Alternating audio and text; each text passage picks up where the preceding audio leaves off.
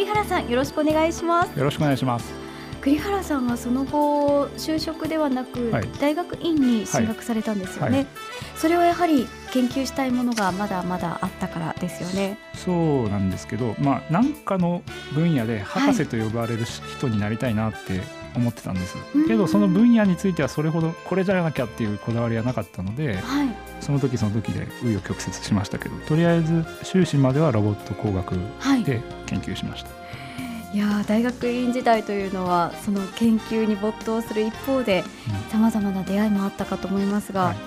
そうですね。そのロボット工学を、まあ、ロボットコンテストのノリでそのまま続けていたんですが、ええ、や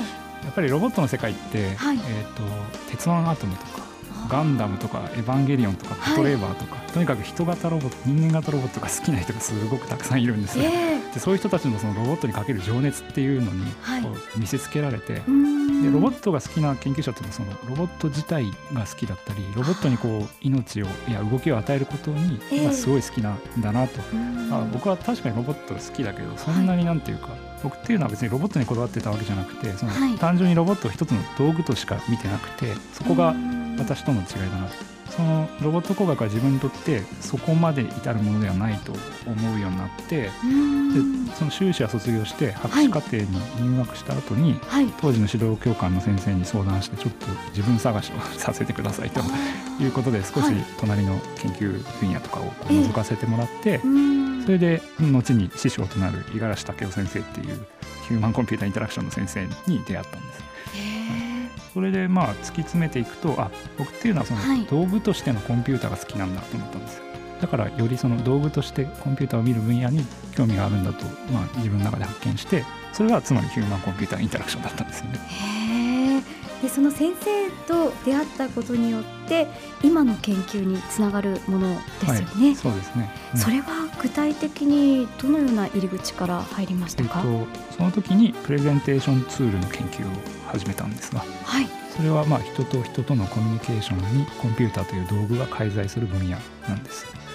プレゼンテーションツールとして、はい、コンピューターを使うんですね。そうです。大体皆さんそのプレゼンテーションというとコンピューターでプレゼンテーションソフトウェアを立ち上げてそうです。パワーポイントとか使いますよね、はい。えー、でもなんかパワーポイントの性質によって人間のプレゼンテーションがとても型にはめられてる印象を受けたんです言われてみると、そうかもしれないですね、あれを使うともう最初から決まったスライドという名前の枠の中に情報をどう詰め込むかっていう方向に最初から意識が向いてしまうんですね、はい、でも人間が何かを話す時っていうのは必ずしもあらかじめ作り込んだものを伝えるっていうスタイルだけじゃなくてその時の相手とのやり取りによって内容を変えたり、はい、時には脱線したりとか、えー、そういうのが必要かなと思ったんですけど、はい、まあ、パワーポイントはそういう分野に必ずしも向いてないなと思いまして、まあ、だったらその部分を作ってみようと思ったんですね。まあ、そういうのを通じて実はそのプレゼンテーションみたいなコミュニケーションというのは道具によってそのあり方が決められてしまうものだから道具をうまく作れば今まで人々ができなかったようなコミュニケーションが可能になったりとか、まあ、可能性を広げられるんじゃないかと思って、まあ、そういう分野を博士課程の自分の研究にしろと思いました。はい実際にこう例えばコミュニケーションが苦手な人にとって、うん、そのツールを使ってうまくできたとか、うん、そういう体験はありましたか、えーと、そのプレゼンテーションツールの研究いくつかあるんですけど、はい、そのパワーポイントではできないプレゼンテーションという意味では千葉県の小学校中学校高校の先生と一緒にどうすれば授業中に先生がうまく使えるようなプレゼンテーションツールができるかっていうので、はい、まあ、一緒にソフトウェアを作ったりしていました。はい、そうなんですねじゃあ小学校のお子さんたちとか、はい、そういう方たちにとって分かりやすいプレゼンテーションということですね。まあそうなんですけどそれ以前にやっぱり学校の先生が使えなければコンピューターは授業の中に入っていけないんですよね。で私は学校の先生が気持ちよく使えるソフトウェアを作ることが良い教育につながると当時は思っていたのでまずは先生とやり取りしてその先生っていうのはまあ教えるプロですから、はい、その教えるプロがうまく、えっと、自信を持って使えるソフトウェアを目指して研究していました。具体的にどんなものなんですか、うんと例えば、はい、えーと、学校の授業っていうのは典型的にそのあらかじめ持っている材料を相手に伝えるっていう一方通行のプレゼンテーションじゃなくて、はい、その時の聞いてる人とのやり取りによって話を広げていく、そういう、まあ、部類のコミュニケーションだと思うんですけど、ね、なので、まあ、そういうところを意識して、はい、言霊というソフトウェアを当時作ったんですけども、はい、この言霊はスライドというものはなくて、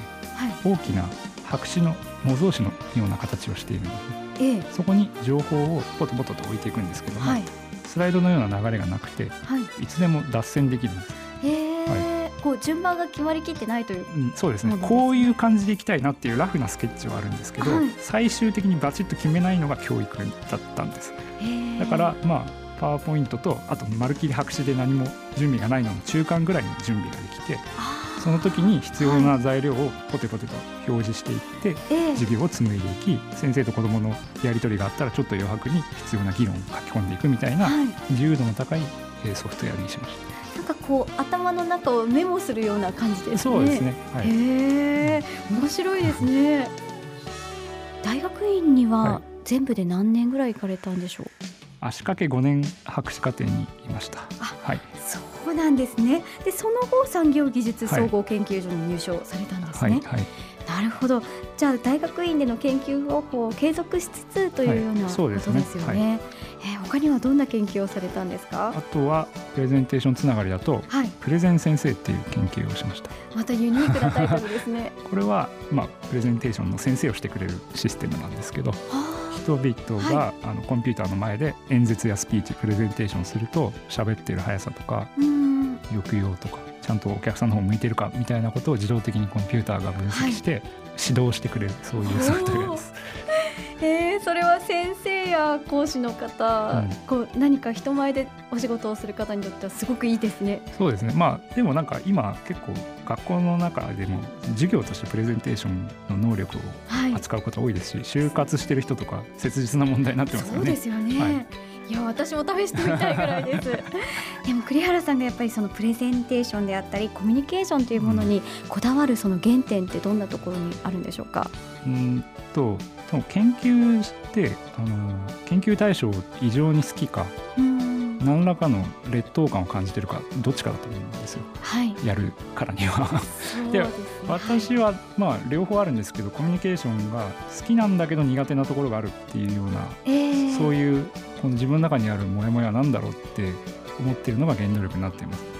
例えば今2人で話し合ってますけどこういうの大好きなんですよね、はい、2人で話す。であと大勢の前で話すのそんなに苦じゃないんですよ、えー、だけどなんか小こう合コン的人数っていうんですかね そういうなるとなんか妙にこう周りに気を使っちゃってってっていうか、空気を過敏に反応しちゃって、はい、なんか疲れるっていうかなんかそういう自分が不思議だなと思いまして、はい、中には人が増えれば増えるほど緊張するっていう人もいるし、ね、全くどんな数でも動じない政治家みたいな人もいますし やっぱりそのコミュニケーションの仕方に人格が現れるなと思ったんですよね。うん、でプレゼンテーションに特に注目したのはそのどんな人を相手にするのでもプレゼンテーションツールっていう一つのソフトウェアが使われることに何ていうか不思議さを感じてこんなに人の数が変われば、そのコミュニケーションに対する姿勢も変わるのに使われる道具が同じっていうのは変だなと思って、まあ、その時その時に応じたプレゼンテーションのあり方があるべきだと思って、はい、まあ、特にコミュニケーションの研究の中でもプレゼンテーションを好きでやってました。やっぱり今の世の中ですごく重要な部分でもあるような気がしますよね。そうですね。はい、特に日本人ってプレゼンテーションがちょっと苦手って言われがちですけれどもね、うんうんうん。実際そう海外と比べてそんなような感じしますか、はい、うん。それは苦手というよりなんか国民的個性じゃないかと思いますけどね、むしろそのまずいから全部欧米式に直そうってすぐ思い込んじゃう方が問題なのであって、例えばなんかあのスティーブ・ジョブズさんのプレゼンテーションってカリスマ的でとてもいいと思いますけど、そうですね、だからお前らもやれっていうような感じになっちゃうと、はい、なんか似合わない人が続出して大変だと思うんですよね。私が思うベストなプレゼンテーションの形っていうのは自分の味をちゃんと分かってそれを引き出すことだと思うんですよね、はい、だからまあ単純なプレゼンテーションの作法っていうのの弊害をこう解いていくのも私の仕事の一つだと思っています、はい、確かにその弊こう阻まれてる部分って結構ありますもんね、うん、次々に新しいものを作ろうとされている栗原さんですけれども、はい、栗原さんにとって研究とは？自分探しで。す なるほど、はい